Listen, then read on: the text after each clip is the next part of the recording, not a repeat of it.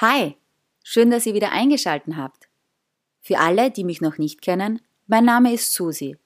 Mit Mitte 20 habe ich mich in Italien verliebt, also in das Land und nicht in einen Italiener.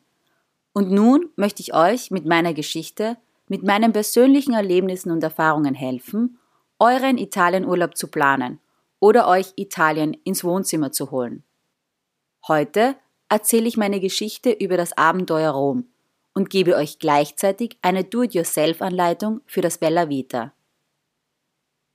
Damit ihr jetzt entspannt zuhören könnt, findet ihr die wichtigsten Tipps gesammelt auf meiner Website www.mitsusi.reisen.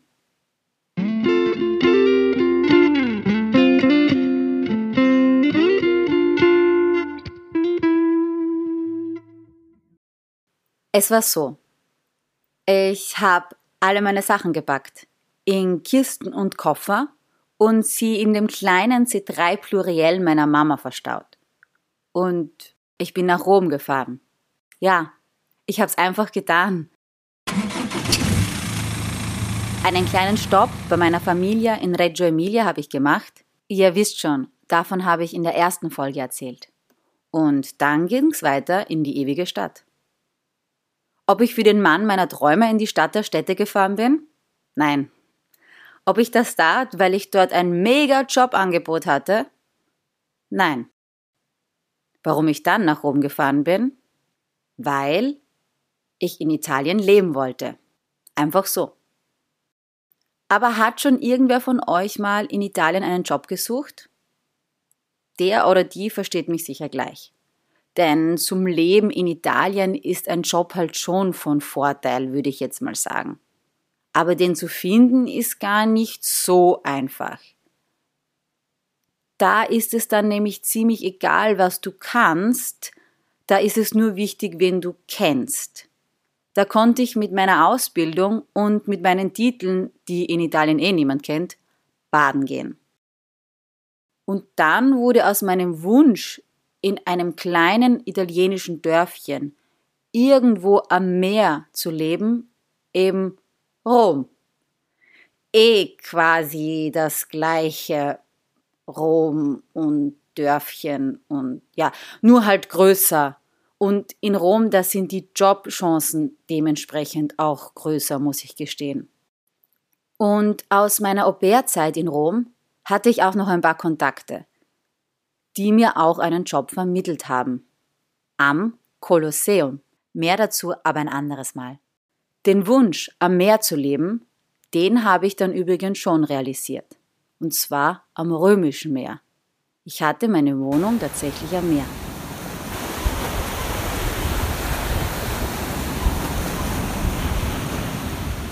Glaubt ihr nicht? Dann schaut auf Google Maps. Rom liegt am Meer. Ich bin also von Österreich nach Rom gefahren, ans Meer, nach Ostia und habe dort eine Wohnung gemietet. Ich dachte, super, bella vita, los geht's, auf Knopfdruck. Aber Irren ist menschlich. So einfach ist das in Rom mit dem schönen Leben nämlich gar nicht. Irgendwie hat es die Stadt mir auch nicht so ganz einfach gemacht. Zwischendurch habe ich schon gedacht, das sind alles Zeichen, dass ich wieder nach Österreich soll. Oder ob mir vielleicht doch Giovannis neue Freundin irgendwie verflucht hat. Wenn ich jetzt so drüber nachdenke, dann weiß ich gar nicht, wo ich anfangen soll. Puh, vielleicht beim Meldeamt? Ja, ja, beim Meldeamt. Das ist im Nachhinein eh eine lustige Geschichte. Stichwort Asterix erobert Rom. Ihr kennt die Folge sicher, die in der Asterix und Obelix den Passierschein A38 benötigen, quer durch das Haus der Verrückten laufen und schlussendlich einfach einen Schein erfinden, um das zu bekommen, wofür sie eigentlich gekommen sind. So weit ist die Geschichte von Asterix und Obelix nämlich gar nicht hergeholt. Im Real Life ist es nämlich so, dass man eigentlich drei Monate Zeit hat, um seinen Wohnsitz in Italien zu melden.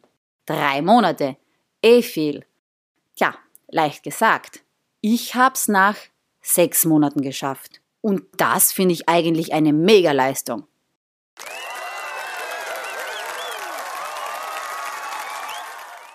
Aber nach dem fünften Mal im Meldeamt, mit immer anderen Dokumenten und neuen Formularen, habe ich irgendwann einfach gedacht, ich muss denken wie ein Römer oder zumindest wie Asterix und dem Hin und Her ein Ende setzen. Gemacht, getan. Gut, das wäre geschafft. Ich war gemeldet. In der Zwischenzeit ist mir aber auch noch anderes passiert. Weniger lustig, aber wer weiß, vielleicht hilft's ja doch dem einen oder der anderen mal. Mein Auto wurde angefahren. Aber so richtig. Also so sehr, dass es kein kleiner Kratzer mehr war, sondern so, dass sich in Österreich oder in Deutschland wahrscheinlich niemand mehr damit auf die Straße trauen würde. Nicht, weil man nicht mehr damit fahren konnte, sondern ganz ehrlich, wie würde das aussehen mit einem zerkratzten Auto auf der Straße? Ja, in Italien sieht das normal aus, das gehört irgendwie dazu. Also gut, ich akzeptiere das. Aber es geht weiter. Mein Auto wurde danach aufgebrochen. Ganz geschickt mit einem Stein durch das kleine Fenster, das kleine Fenster, das links neben dem Außenspiegel ist, und dann wurde die Tür geschickt von innen geöffnet. So, aber jetzt passt auf, was mir gestohlen wurde. Keine Papiere, keine Dokumente, nicht das Autoradio und auch nicht meine neuen Schuhe, die ich blöderweise auf meiner Rückbank liegen hatte. Dafür meine fünf Jahre alte Sonnenbrille vom Biber, meine Billigsdorfer Jacke vom Hand M und die halbe Kaugummipackung. Ja, kein Witz. Aber was mache ich jetzt? Trotzdem blöd, so mit dem kaputten Auto. Also, ich habe die Polizei angerufen. Da es aber mitten in der Nacht war, haben sie gesagt, ich soll am nächsten Tag dann ins Polizeibüro kommen. Die waren so ganz gechillt, wie eigentlich all meine italienischen Freunde, denen ich davon erzählt habe. Ich ganz hysterisch, mein Auto wurde aufgebrochen. Und sie so, ja, okay, und? Weiter?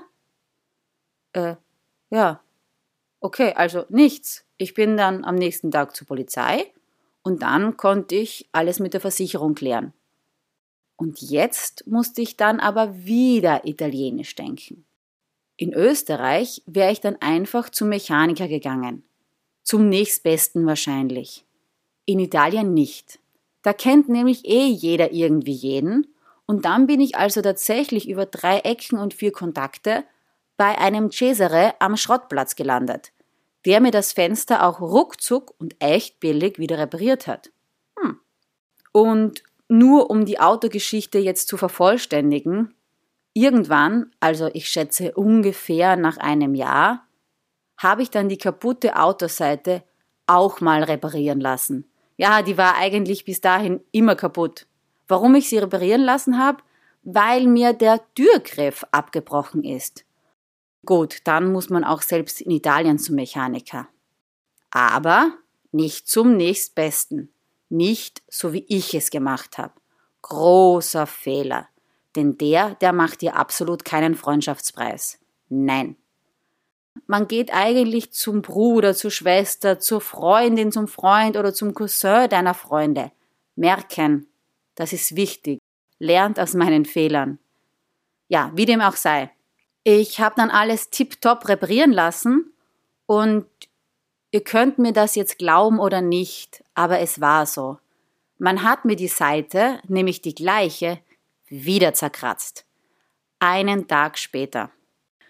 Tja, mein Auto habe ich dann übrigens nach Österreich gebracht und mir ein Moped genommen. Ist in Rom ja auch wesentlich empfehlenswerter. Innerhalb der ersten sechs Monate, also in der Zeit, in der ich noch diese Passierschein A38-Problematik hatte, habe ich mich auch mal in meiner Wohnung eingesperrt. Nicht ausgesperrt, sondern eingesperrt. Mein Schlüssel ist irgendwie gebrochen. Aber es ist tatsächlich unkompliziert, einen Schlüssel in Italien nachzumachen. Man braucht dafür nicht mal die Vermieterin oder den Mietvertrag oder sonst irgendwas. Nur den Schlüssel, den du nachmachen willst, und ein Euro.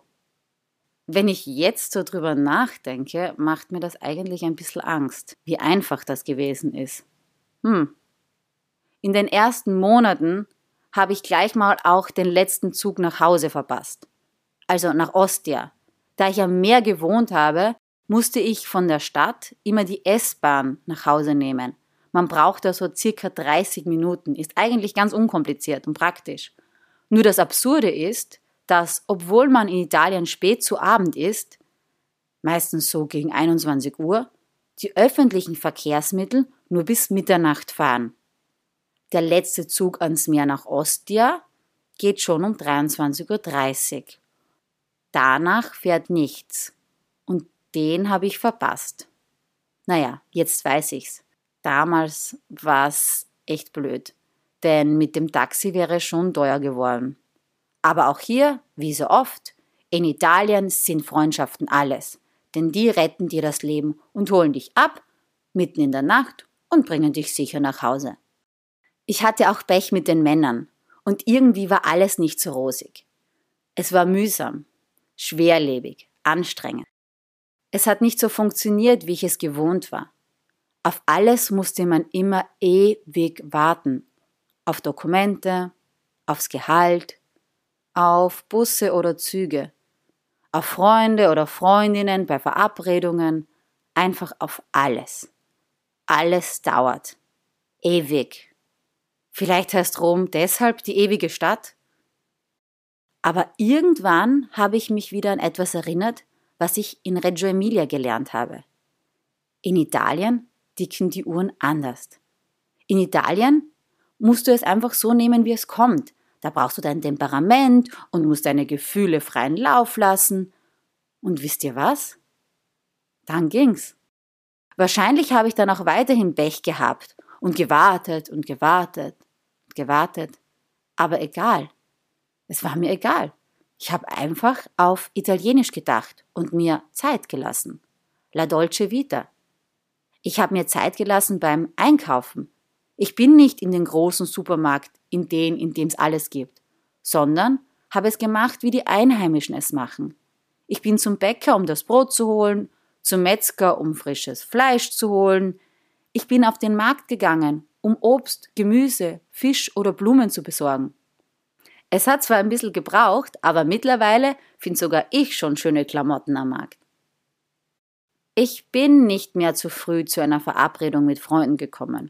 Und wenn ich warten muss, dann bestelle ich halt schon mal einen Aperol Spritz. Ich kann mittlerweile auch mal nichts tun. La dolce fa niente.